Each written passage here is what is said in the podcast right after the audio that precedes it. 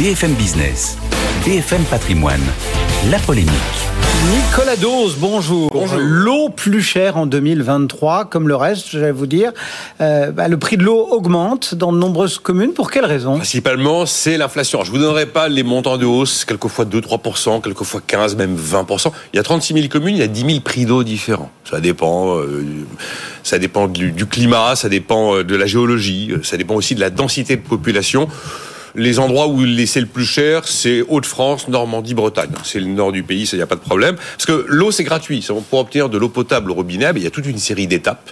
Il y a le traitement de l'eau, il y a le filtrage de l'eau, il y a le transport de l'eau. Ça consomme de l'électricité, ça consomme de la chimie, notamment du chlore, des produits qui ont enfin des, des, intrants, comme on dit, qui ont beaucoup augmenté. Donc ça se ressent sur la facture finale. La deuxième explication, c'est les les, les, exigences d'investissement pour entretenir les réseaux, enfin tous les ans, il y a ça. Là, la hausse 2023, elle est quand même vraiment dopée par l'inflation. Et puis il y a une troisième raison qui est invoquée par certaines communes en guise de justification. Ah, comprenez, on a dû augmenter le point d'indice des fonctionnaires. Donc la masse salariale fait que ça se répercute également ben, sur la facture des services publics.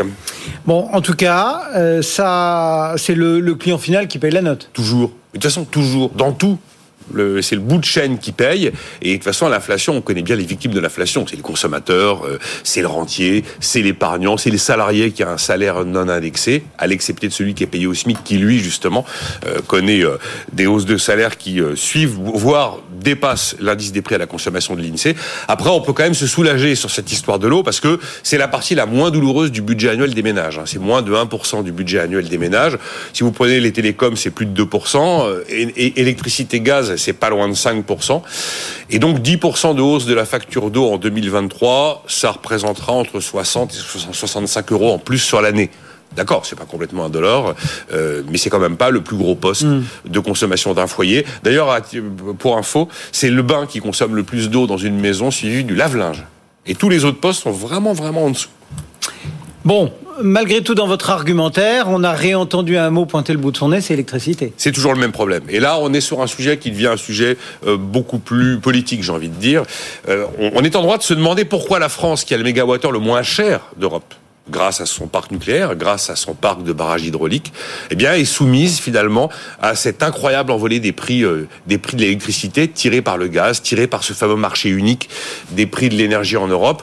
Euh, la, tarification au coût marginal qui veut que la dernière unité produite donne le là du marché. En l'occurrence, c'est l'unité produite au gaz. Ça donne vraiment le sentiment d'être victime de la volonté allemande et de subventionner avec ce prix de l'électricité, eh bien, les choix politiques énergétiques de l'Allemagne.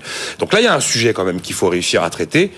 Le problème, c'est qu'on n'a pas trouvé de solution miracle encore pour le moment. Et c'est assez compliqué parce que oui, ce marché dysfonctionne en période de choc énergétique comme on le vit aujourd'hui, mais à côté de ça, c'est ce marché unique qui permet les interconnexions entre les pays et qui permet d'apporter du courant quand la demande est au-dessus de l'offre.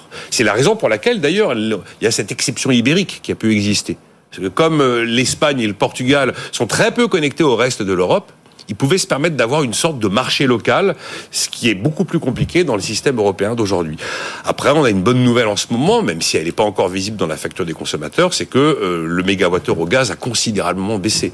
Il est à 72 euros c'était encore, en tout cas, le prix sur le marché, euh, le marché de référence néerlandais hier. Il est cinq fois moins important qu'à son pic du mois d'août dernier, et on a retrouvé un nouveau, un, niveau de prix du gaz. d'avant la, d'avant l'invasion. Euh, d'avant l'invasion euh, Covid.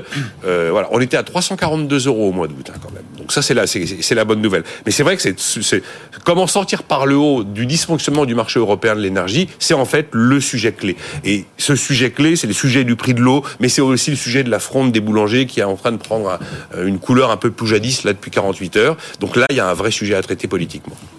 Nicolas Dose pour la polémique du jour.